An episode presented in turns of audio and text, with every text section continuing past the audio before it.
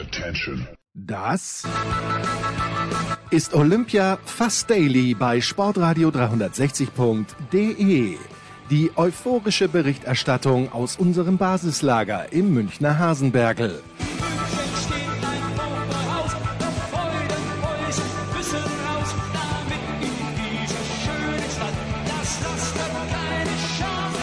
Rasende Abfahrer in Garmisch.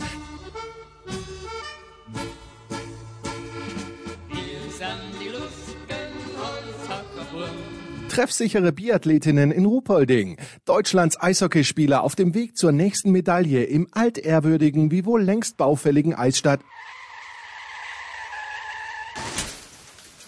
Äh, was? Die Spiele finden gar nicht in München statt? Wer zum Teufel? Und wo jetzt? Peking? Im Winter? Im Ernst? Das ist Wahnsinn. In jeder Hinsicht. Wie wir dennoch hinschauen? Mit Respekt vor den Sportlern. Und innen. Olympia Fast Daily. Jetzt.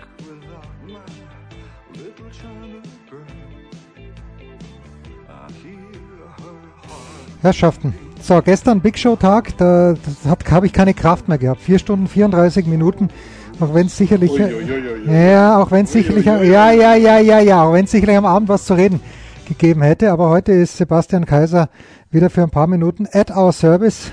Sebastian, drei Tage noch, Sportveranstaltungen. Oh. Oh, schade Ja. oder schmerzt oder schmerzt nicht?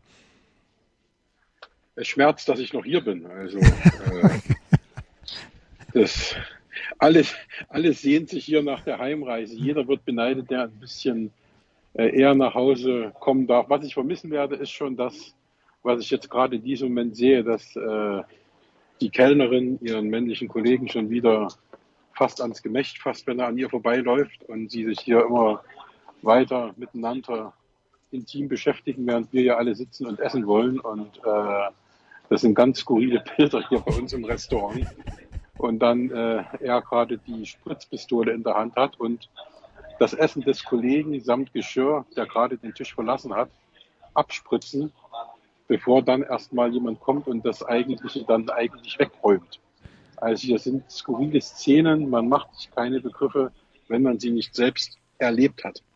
Darauf wirst du doch zurückblicken was können. ganz an- was nee, nee, ganz das ist, wissen. nein, nein, nein, das ist genau das, was ist, ich wissen das will. sind die, das sind, jetzt kommt eine mit vier Spritz, äh, Spritzeimern hier. Also äh, ich bin da immer hin und her gerissen und äh, so ein paar skurrile Erlebnisse werden wir, glaube ich, alle vermissen. Aber prinzipiell ist es schön, dass es wieder in die Heimat geht. Und das sagen alle, auch die, die jetzt äh, nur drei Wochen hier waren. Und ja, Naja, wir also, freuen uns auf zu Hause. naja, Dorothea Viera, die italienische Biathletin, hat das ja auch gesagt. Sie möchte endlich wieder was Gescheites essen. Äh, das, das alleine. Aber das kann es nicht sein. Das geht uns, das geht uns auch so. Das Okay. geht uns auch so. Wir haben noch, wir haben, wie gesagt, ich habe das schon mal gesagt, die Tage. Wir haben ja nur dieses, dieses eine Hotel Ja. mit diesem einen Restaurant und mehr geht nicht. Und wie gesagt, die Karte, die ist genau eins, zwei, drei, vier, also vier, drei Seiten Essen. Ja, Der Rest dann Menüs, die sowieso keiner nimmt. Und äh, dann noch ein oder zwei Seiten Getränke, eine Seite Getränke. Und mein Kollege, der hier ganz heiß auf Alkohol und Cocktails und Mischgetränke ist, der verzweifelt hier schon und nimmt sich immer eine chinesische Sprite mit einem chinesischen Bier und macht daraus Alster. okay, das, das, Aber hört ich sich, das hört sich übel an. Das hört sich extrem übel an. Aber Es, bitte. es, es ist übel, es ist übel, es ist übel. Und jetzt gucke ich mal, ob sich die Kellnerin wieder auf den äh, Allerwertesten hauen gegenseitig. Das machen sie nämlich auch manchmal so wie bei, ich wechsle immer die Loriot für Papa Anteportas oder äh, Ödipussy? Ödipussy. Ich glaube, Ödipussy war es, wo der Loriot die Evelyn Hamann in einer Doppelrolle durchs Hotel jagt, ins Hotelzimmer hinein und äh, sie immer laut aufschreit, weil Ah. Ja. er sie immer auf den Hintern haut. Und äh, so ähnlich ist das hier auch. Die jagen sich hier dann teilweise auch ums Buffet, die, die Kellnerin. Also ich will nicht wissen, die Doch. Quarantäne, die sie dann nächste, ab nächster Woche drei Wochen antreten. Mein lieber Scholli, äh, die haben jetzt schon Entzugserscheinungen. Ah ja, ja, Kaiser. Kann, kann ich das überhaupt senden? Ach komm, natürlich kann ich es senden. Pass auf, Äh, ich wäre, ich das hätte, musst du wissen. Du, ich, ich schilder dir ja nur, wie es ist. Ja. Also, was soll ich sagen? Es wundern sicher alle, die hier sitzen. ich habe äh, viel durch, äh, durch und mit dir und von dir gelernt, weil ich wusste nicht, wer Jutta Leerdam ist und dann schaue ich aber am Donnerstag Ja, in der Früh ja. ein bisschen, ja, ja, pass auf, dann schaue ich am Donnerstag in der Früh ein bisschen Eisschnelllauf. Ich, mir, ich verstehe immer noch nicht, warum muss es, wenn es 500 und wenn es 1500 Meter gibt, warum muss es auch einen 1000 Meter Wettbewerb geben, ist nur das eine.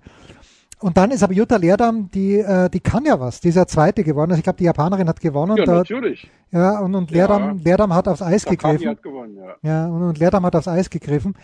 Äh, sonst wäre das vielleicht ein bisschen knapper geworden, aber es waren, glaube ich, sechs Zehntel, die sie hinten war. Aber das ist schön, dass, dass das Ganze für mich auch einen pädagogischen Wert gehabt hat. Da, da bedanke ich mich schon bei dir. Du, die, die Kollegen des Telegraph, äh, das Gegenstück zu Bild praktisch in den Niederlanden, die bedanken sich auch, weil die haben äh, uns das, wie gesagt, äh, abgenommen, dieses Video, was wir da gemacht haben mit den Olympia News und äh, freuen sich über Klickzahlen jen- jenseits der 400.000. Verrückt, Also, verrückt. Das ist, das ist für uns schon eine gigantische Zahl, aber in diesem kleinen Land ist das nochmal ein ganz anderer Prozentsatz. Also das Ja. sind die Themen, die bei Olympia interessieren offensichtlich. Ja, so Der. Sport stört nur. Ja, genau. Also wir, der, ich- unsere, unsere, unsere, äh, der Telegraph hat 400.000 Klicks, wir haben 400 Klicks, auch schön. Sebastian, äh, wir hatten gestern ja, also in der Big Show mit, mit Hajo Seppelt, mit Fritz Neumann und Johannes Knut, da haben wir vor der Frauenkür gesprochen, weil das einfach zeitlich nicht anders möglich war, mit Kamila Valjeva, die mir dann, mir, mir, uns hat ja allen davor schon leid getan, die Kür ist in die Hose gegangen, Katharina Witt hat im ZDF gesagt, sie hätte die davor heimgeschickt. Meine erste Frage der ist, ARD. Ah, in der ARD. Ah, sorry. Meine erste Frage ist im Grunde genommen, was glaubst du denn, wie viel Valjeva überhaupt dort mitbekommen hat von dieser Aufregung? Weil äh, ich, ich denke mir das so, dass vielleicht damals Jon Tiriak und Günter Bosch, Boris Becker 1985 in Wimbledon ja auch, die haben ihm keine Zeitungen gegeben, der ist in seiner eigenen Welt gewesen. Hat, hätte sowas auch funktioniert, dass Valjeva natürlich schon wusste um diesen positiven Test, aber dass man sie sonst in Ruhe gelassen hat? Ähm, du, also wie gesagt, es ist ja jetzt schwierig, 1985 ohne Internet, ohne Laptop, ohne Handy Ja, zu vergleichen mit 2022. Das sind natürlich ganz andere Welten. Damals gab es zwei Fernsehsender oder drei. Äh, heute gibt es äh, Hunderte. Ähm, du kannst dich dem gar nicht mehr entziehen, selbst wenn sie jetzt Camilla Valjeva das Handy weggenommen hätten. Hm. Also das kriegst du gar nicht hin. Das ist ein Ding der Unmöglichkeit, äh, sie davon fernzuhalten. Und natürlich kriegt sie das mit. Also sie hat ja nicht nur von dem positiven Test erfahren, sondern sie hat ja auch eine Anhörung bis tief in die Nacht gehabt, bei der sie dabei war. Also äh, die war da mittendrin und die hat alles mitbekommen und die ist über alles informiert worden und sie ist erst 15. Sie ist ein Kind und irgendwann ist das Glas, auch wenn sie ein sehr großes Glas hat, äh, was viel aufnehmen kann, aber irgendwann ist das eben voll und läuft über. Und der Moment war für viele eigentlich schon erwartbar gewesen am Dienstag beim Kurzprogramm, ist aber äh, erst gestern eingetreten bei der Kür. Und das war ein Moment, äh, ich habe es heute schon mal irgendwo gesagt, es ist halt, äh, man weiß, das ist meine Meinung nach wie vor, sie hätte nicht starten dürfen, weil sie gedopt war. Egal ob schuldig oder nicht schuldig, sie selbst als Person, aber sie war gedopt. Ende, ist ein Fakt. Aber wenn du sie dann laufen siehst, du weißt, was die alles als die ärmste Sau Olympias äh, erdulden, ertragen musste. Und dann bricht die so ein und ist im Grunde genommen nicht mehr sie selbst und äh, hat den wahrscheinlich, ich sage jetzt mal, schlimmsten Moment ihres Lebens. Ja, das sind halt, also da zitterst du auf der Tribüne schon mit, muss ich sagen. Das Mhm. lässt dich nicht kalt. Also Ja, da das- guckst du schon und da, Ja. und da kriegst du schon Gänsehaut und ähm, dir tut die Kleine, auch wenn sie im Grunde genommen ganz nüchtern betrachtet eine Dopingsünderin ist, die tut dir einfach nur leid, weil du genauso wie jeder andere in dieser Halle weiß, sie kann am wenigsten dafür und sie steckt am tiefsten in der Scheiße drin, die sie angeht, aber äh, sie ist trotzdem ja letztendlich von der Tat, vom Tathergang her unschuldig, aber ist natürlich des Dopings schuldig, weil sie eben positiv ist. Ne? Also insofern Kathi Witt hat es richtig gesagt. Also wenn schon der, der, der Sportgerichtshof sagt, sie darf starten, was ich schon, wie gesagt, für eine falsche Entscheidung hielt, dann, dann hätte irgendjemand aus diesem Umfeld sagen müssen, komm Mädel, ab nach Hause, fliegt nach Russland zurück und äh, daran sieht man eben, dass da das Verantwortungsgefühl auch bei den Personen, die um sie rum sind, offensichtlich gleich null ist. Und wie gesagt, dass sie schlecht beraten ist, das hatten wir ja auch schon diskutiert und dass äh, Leute Sachen erfinden, wie mit dem Glas vom Opa, wo sie ihr dann sagen, erzähl das mal so, was totaler Schwachsinn ist ähm, und sich durch einen Anruf widerlegen äh, äh lässt. Ähm, aber wie soll sich eine 15-Jährige da wehren? Oder also die ist wirklich die ärmste Sau da bei ganz Olympia. Ja, also ich, habe es natürlich im TV gesehen und äh, beim ersten Sprung schon, der unsicher war, beim zweiten ist er, glaube ich, hingeflogen. Ja. Es hat, es hat echt genau. weh, es hat echt weh getan, weil, äh, ja, wie, wie du sagst, es ist eine ganz, ganz, ganz, ganz traurige Angelegenheit. Äh, Katharina Witt, ich weiß nicht, ob du es gesehen hast, aber sie wurde dann gefragt, ob sie denn glaubt, ob wir Camila Valieva ja, je, jemals, gesehen, jemals ja. wiedersehen werden. Äh, und äh, sie, äh, ich, ich glaube, Kathi hat gesagt, sie hofft es aber sie war sich da keineswegs sicher. Und das ist natürlich erschütternd, dass jemand, der in seiner ja. Sportart so exzellent ist, möglicherweise keine Bühne mehr dafür bekommt. Ja, aber das sind die alle gewesen in den letzten Jahren in ihrer Sportart exzellent. Alle, die bei, äh, ich vergesse immer den Namen, ich kann diesen Namen nicht aussprechen, Tutberize äh, trainiert haben, seit 2013, seit 2014 Olympia, da hat sie ja schon die Team-Olympiasiegerin gehabt, die Julia Liplitzkaya, die dann noch während Olympia zerbrochen ist, die dann nach Hause flog nach dem Team Gold, wo sie eine überragende Kür gelaufen hat zu äh, Schindlers Liste im roten Kleid. Da kriege ich jetzt auch schon wieder Gänsehaut, wenn ich davon erzähle. Das ist für mich das beeindruckendste Eiskunstlauf-Erlebnis, seit ich als Kunstlauf gucke, also seit, keine Ahnung, geschätzt 40 Jahren. Hm. Äh, und dieses Mädel ist nach Moskau gekommen, um zu trainieren für den Einzelwettbewerb, fliegt wieder hin. Der ganze Hype in Russland um sie und sie war weg vom Fenster. Sie hat kein Bein mehr auf die Erde gekriegt, wurde magersüchtig, verletzt, weil sie eben bei äh, äh Tutberize trainiert hat. Karriereende mit 17 Jahren. So. Die äh, äh, Medvedeva, Silbermedaillengewinnerin von Pyeongchang vor vier Jahren, kaputt trainiert, 22 Jahre alt jetzt, Rücken äh, äh, äh, kaputt, kann sich nur noch nach einer Seite drehen. Ähm, Sakitova, Olympiasiegerin von vor vier Jahren, ähm, auch nicht mehr dabei. Ähm, und dass diese sich beliebig fortsetzen. Da gibt es noch zwei, drei andere, die mal Europameister waren, die mal äh, Olympia-Medaillen gewonnen haben und so weiter. Also das zieht sich wie ein roter Faden durch das ganze Programm, dass die Tutberitze-Schützlinge alle äh, verletzt sind und so.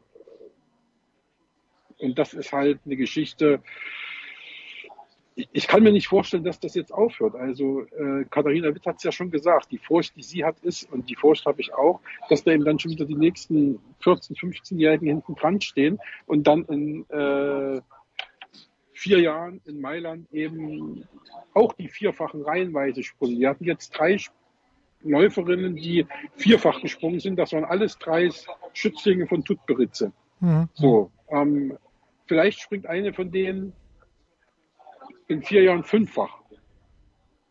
Also das ist alles nicht gesund und das ist auch alles nicht mal lustig und äh, die nächsten stehen hinten dran. Das Reservoir in Russland ist unerschöpflich. Das ist so und das ist seit Jahren unerschöpflich. Und du hast welche, die werden eben dann 2014 Olympiasiegerin und sind eben 2016 nicht mehr zu sehen.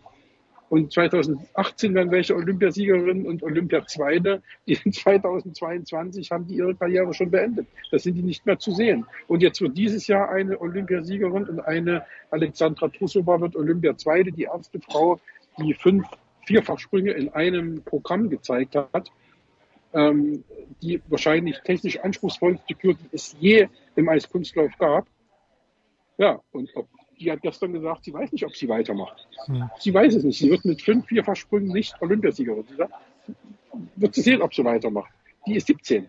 Hm, also Wahnsinn. ich bezweifle ganz stark, dass wir von denen in Mailand noch jemanden sehen. Also selbst Anna Szczepakova, die Olympiasiegerin geworden ist, die hat ähm, jetzt auch noch einen WM-Titel davor geholt letztes Jahr. Also die hatte zumindest schon mal zwei große Titel. Das ist fast schon eine Ausnahme, muss man sagen.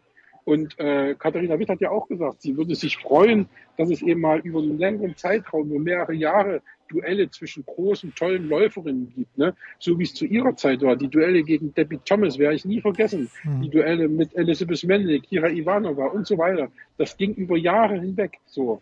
Und das haben wir heute nicht mehr. Und äh, ich könnte mir nichts Schöneres vorstellen, als wenn gesunde Sportlerinnen, die das äh, Schapakova Trusova und Valieva heißen, wenn die drei sich in den nächsten fünf Jahren, sechs Jahren, vielleicht sogar acht Jahren ständig duellieren. Das wäre traumhaft.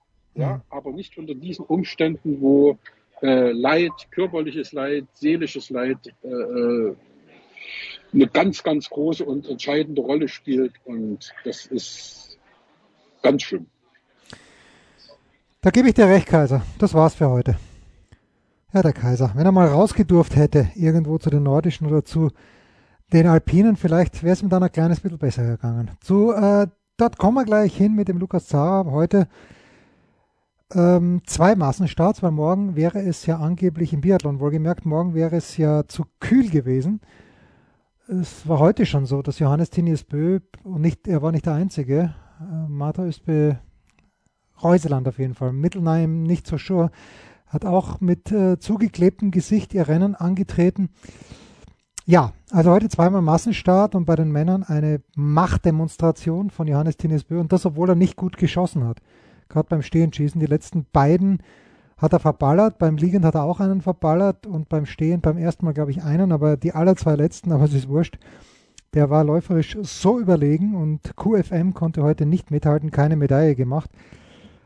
Und bei den Frauen, ja, da hat eine Französin gewonnen. Damit war jetzt nicht so sehr zu rechnen. Ähm, aber Justine Bressat-Boucher hat halt auch davon profitiert, dass Reuseland und Tyrell Eckhoff äh, ja, nicht gut genug geschossen haben. Eckhoff zweite. 15 Sekunden klingt weniger als es ist, weil äh, die Bressat-Boucher hat äh, dann ein bisschen nachgelassen. Aber äh, und dritte Reuseland war, glaube ich, ihre fünfte Medaille, die sie gewonnen hat. Unfassbar. Jo, das war der Biathlon. Die Wettbewerbe werden knapp. Beim Curling habe ich nicht aufgepasst. Was im Eiskanal ist, ist mir bekanntermaßen fast Wurst. Jetzt hören wir mal vom Zara Lukas. Der ist noch, wie ich gleich erfahren habe, in Peking. Ja, schön, weiter geht's. Äh, heute wieder mit Lukas Zara vom Standard. Lukas, du wirst es nicht gehört haben, aber Sebastian Kaiser ist sick of Beijing. Kann's kaum erwarten, heimzukommen. Grüß dich. Wie geht's dir? Äh, das kann ich wirklich gut nachvollziehen. In zwei Stunden breche ich auf, Nein. nach Europa zurück und äh, ja, die Vorfreude ist groß, muss ich sagen. Also ich kann den lieben Sebastian durchaus verstehen, ja. Ja, wir haben äh, ausführlich über Kamila Valjeva gesprochen, ähm, aber natürlich eine Geschichte, die mich mindestens ebenso interessiert, weil ich sie auch überhaupt nicht verstehe. Aber deshalb äh, wende ich mich auch an dich als jemand, der den alpinen Skiweltcup genauso akribisch verfolgt wie ich, vielleicht noch akribischer. Ich habe, glaube ich, noch keinen Skifahrer von der Exzellenz einer Michaela Schifrin gesehen, die sich so hingelegt hat und wirklich, also buchstäblich hingelegt hat, wie bei diesem siebten oder achten Tor im Kombinationsslalom. Die Frau hat null Selbstvertrauen. Ich also ich natürlich mit der ganzen Geschichte ist es vielleicht herleitbar, aber meine Frage ist, uh, what do you make of it? Ich bin ratlos. Ich glaube, das sind wir alle ein bisschen sie am allermeisten. Es ist schon, es ist schon bemerkenswert, gell, wie schnell das gehen kann. Ähm, das ist immer so schwer greifbar, das ist immer irgendwie abstrakt, wenn dann äh, Läuferinnen und Läufer von einem Gefühl sprechen, dass es dann besser rennt. Ähm, und das ist hier komplett abhanden gekommen. Da merkt man, wie viel, wie viel wirklich der Kopf auch ausmacht. Ich habe mit äh, ich habe mit Tina Weilratter gesprochen, mhm. die hat gesagt, äh, die, die Schifrin ist jedem davon gefahren im Training, in den ersten Tagen in China, sogar, sogar schneller gewesen als die Männer teilweise. Und dann auf der Rennpiste, da sind dann die, die Bedingungen doch deutlich anders gewesen noch. Äh, anscheinend gab es da einen großen Unterschied. Was erkennbar war, ist, dass, äh, dass Atomic einfach größere Probleme hatte als andere Hersteller. Ja, da war ja, ja. überhaupt am Anfang Head extrem erfolgreich. Ähm, auch ein Marco Schwarz zum Beispiel, der, natürlich nicht so eine Skigröße ist wie die Michaela Schifrin, aber doch auch schon ein bisschen was gewonnen hat, der hat genauso Probleme, ganz große Probleme, der ist auch irgendwie völlig von der Rolle. Bei dem hat es vielleicht noch ein bisschen andere Gründe, weil er auch äh, verletzt ist. Ja, die Michaela stellt sich dorthin und beantwortet so gut wie jede Frage. Ich habe sie, ich habe sie leider persönlich nicht gesehen und auch, auch nicht sprechen können. Du bist, du bist ja in einer anderen Bubble, oder? Also du hättest gar keine Möglichkeit gehabt, oder? Du bist in einer anderen Bubble. Ja, genau. Also ich war beim Männerslalom, war schon, ich okay, dann vor okay. Ja, also ein Rennen habe ich dann doch geschafft zu sehen. Äh, da, es ist mit der Zeit ein bisschen einfacher geworden, da zwischen, äh, zwischen der einen, zwischen der nordischen Bubble und der alpinen hin und her zu pendeln, sage ich jetzt einmal. Ähm, das ist sich also ausgegangen. Aber ja, also Michaela Schifrin stellt sich dann dort wirklich hin und beantwortet so gut wie jede Frage. Jetzt sagt sie so halb im Scherz, am besten wäre es, ich beende meine Karriere. Das ist natürlich. Nee, das wäre nicht am besten. Ja, wär nicht ja, am besten, ja. Nein, das wäre überhaupt nicht am besten.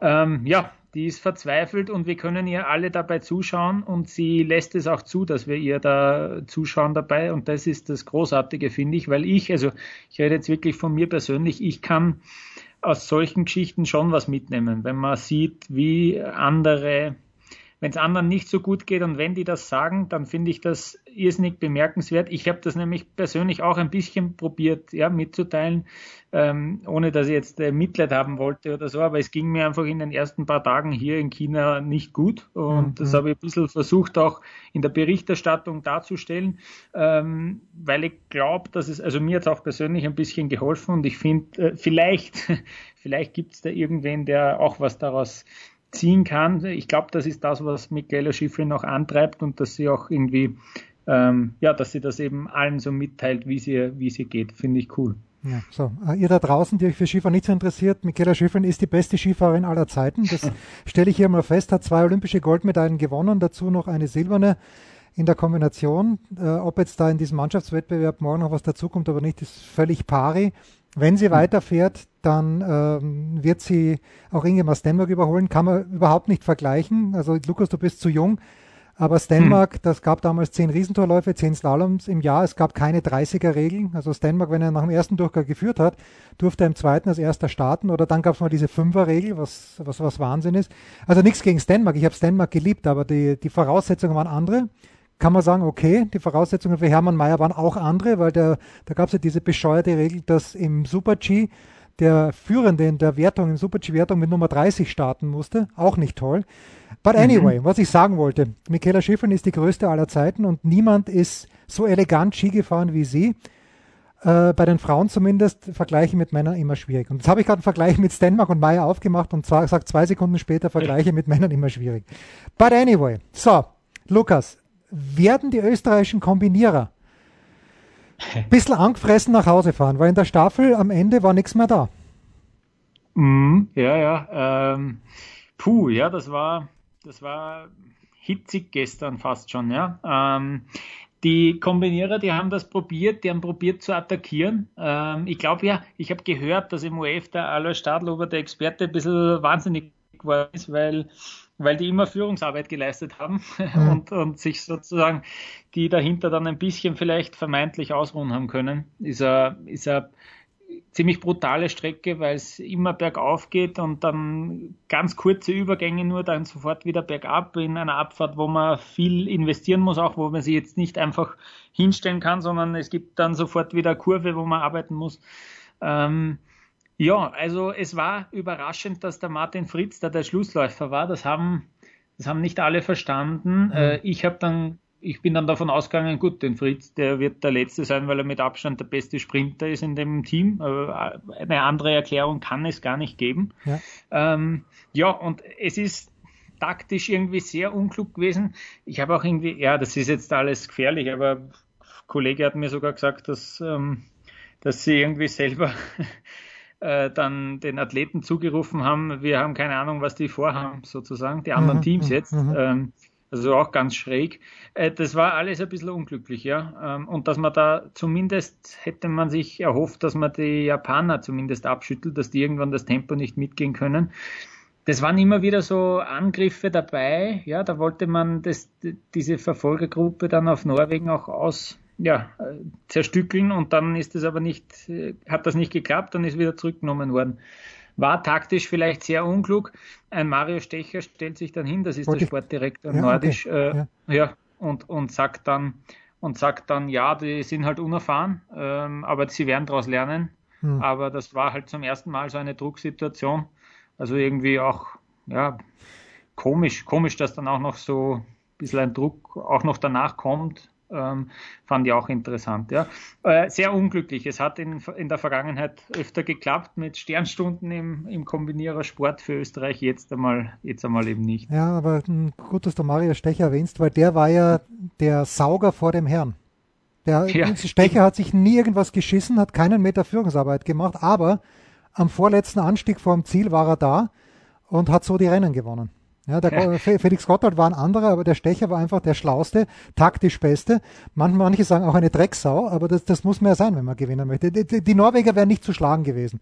Keine Frage, weil die waren ja so weit weg. Aber ja. der, der hätte sich nicht so abschütteln lassen, der Stecher.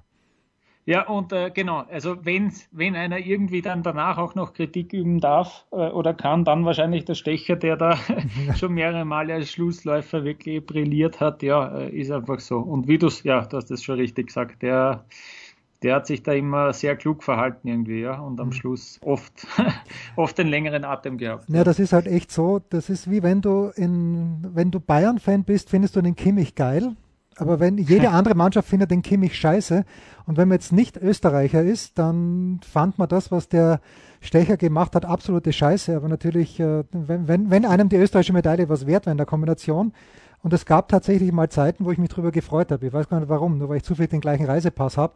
Aber äh, da, dann war das natürlich auch lässig. Ja. Mhm. Lukas, das war's. So, so, so gut, so gut wie war's. Äh, bei den Biathleten vielleicht noch heute. Äh, Simon Eder ist siebter geworden, hat sich dann echt gefreut und das finde ich mhm. eine herausragend starke Leistung. Und dann, ich habe es vorhin schon gesagt, der Bö ist natürlich Wahnsinn, wie der vorne weggefahren ist. Aber der siebte mhm. Platz von Simon Eder ist doch ein kleiner Trost, weil für Lisa Theresa Hauser, auf deren Loipe ich heute kurz gelaufen bin hier in Kitzbühel, nicht Aha. in ihrem Tempo wohlgemerkt, aber Hauser ist ja gut gelaufen eigentlich. Also hat, hat er gute Rennen gezeigt, aber es zählt ja nur die Medaille. Und für mich die beste Leistung war der Eder heute mit dem siebten Platz. Mhm, ja, Lisa Hauser, vierter Platz im Sprint. Das war halt irgendwie, da haben dann zehn Sekunden gefehlt auf Bronze. Ja, das war dann leider schon die, ja, das, wo Österreich da am nächsten gekommen ist zu einer Medaille. Mhm. Die sind alle, es gab wirklich ein bisschen ähm, ja, Aufregung über das Material, ja, das mhm. wirklich nicht gepasst hat. Also bei eisigen Temperaturen hat der ÖSV schon in der Vergangenheit Schwierigkeiten gehabt. Dieser stumpfe Schnee, der ist ganz eigen, ja, wenn es so extrem kalt ist, dann ist es einfach für alle sehr zart. Dann finde ich, glaube ich, also das wäre irgendwie logisch, äh, zieht sich das noch ein bisschen mehr auseinander, weil wenn, wenn der Schnee noch schwieriger ist, wenn es noch äh, schwieriger dahin geht auf der Loipe, dann sind eben die starken Läuferinnen und Läufer noch mehr bevorteilt, finde ich. Ähm, und ja, irgendwie schade, dass es in dieser Saison nicht so klappt. Letztes Jahr hat ja die Lisa Hauser echt, ähm, ja, ist Weltmeisterin geworden im Massenstart. Schade, dass das heute nicht geklappt hat. Dann war ein unglücklicher Sturz dabei. Mhm. Es war eine extrem eisige Abfahrt dann noch am, auf, bei der Anfahrt zum, zum Schießstand. Auf einmal ist sie gelegen. Wir haben das gar nicht mitbekommen. Ich habe das nur mitbekommen, weil äh, Offizielle ist neben mir gestanden und die hat das über den Funk gehabt. Ja, äh, ein Austrian äh, crashed und na super, das, die liegt jetzt da am Boden. Ja, ähm, auf einmal, ja, es ist irgendwie alles ein bisschen zusammengekommen. Du hast nach dem Simon Eder gefragt, ja, ähm, siebter Platz, der war wirklich sehr happy jetzt noch heute, ja. Mhm. Ähm, es war, das war echt, der hat mit zwei Fehlern begonnen. Das war schon okay irgendwie war da schon dann längst klar, für eine Medaille auf keinen Fall. Das muss, das muss auf jeden Fall ein Nuller sein und es müssen alle anderen straucheln. Es war sehr schwierig, es war sehr böig heute, sehr starker Wind. Das hat man, glaube ich, eh auch im, im TV ja, gesehen. Ja. Ähm, ja, aber das war cool, wie der sich zurückgekämpft hat. Ja, äh, auf der Loipe natürlich hat er seine Probleme, aber äh, ja, also danach war wirklich geschossen. überglücklich. Ja, danach, und, ja genau. Bei, beim genau. Stehen hat 10, 10 zu 0 geschossen und das zweite Liegenschießen auch zu 0 geschossen, also stark. Genau, genau. Das ist, das ist bemerkenswert, weil beim, beim Stehenschießen gerade, also wenn da so eine Böe reinkommt, dann wackelst du mit dem ganzen Oberkörper. Mhm. Das war echt, Das war echt der Wahnsinn. Und er hat äh, bekannt gegeben, eben, dass er gestern schon, dass er noch ein Jahr dranhängen wird. Ja, äh, der okay. Simon Eder, dann, er ist schon 39, äh, er macht noch ein Jahr weiter. Das ist, glaube ich, sehr wichtig, weil von der Jugend eh ähm, ein bisschen wenig nachkommt. Gerade Felix Leitner ist irgendwie die größte Zukunftshoffnung. Der hat in der Verfolgung ein exzellentes Rennen hingelegt, hat ich glaube 40 Plätze aufgeholt fast. Ähm, sonst heute Platz 29, da ist nichts gegangen. Ähm, ja, sonst, äh, also ist, glaube ich, wichtig, dass der Simoneda noch ein Jahr weitermacht. Ja, ja Simoneda ist 39, Claudia Pechstein ist 49, wird morgen vielleicht ihr letztes Rennen laufen. Da sprechen wir dann mit Kaiser drüber. Lukas, dir eine gute Reise. Ja, und, danke. Äh, danke für deinen Input, den du geleistet hast. Sehr gerne, hat mich gefreut. Ja, der Lukas reist ab und die Wettbewerbe werden immer knapper. Massenstart gibt es noch, es gibt noch Teamwettbewerb bei den Skifahrern. Ich weiß nicht, ob ich, ob ich mich darauf freuen soll oder nicht. Vielleicht gibt es ja noch eine Medaille für Michaela Schiffrin, wie gerade angesprochen. Aber Massenstart ist natürlich immer lässig. Was kann, sind die 50 Kilometer der Männer Massenstart und 30 Kilometer der Frauen? Das werden wir herausfinden. Viel herausgefunden haben wir auch in der Big Show 547, vor allen Dingen auch im Olympiateil mit Hajo Seppelt, mit Fritz Neumann und mit Johannes Knut. Da gerne mal reinhören, gerne die ganze Show anhören. Und uns noch gerne unterstützen. Steilpassage Sportradio 360 das ist der Weg ins Glück. Das war Olympia Fast Daily. Winterspiele in China. Mehr muss man nicht wissen. Wem das nicht reicht, jeden Donnerstag liefern wir ab 17 Uhr eine taufrische Big Show. Fast live und in Farbe. Bei sportradio360.de.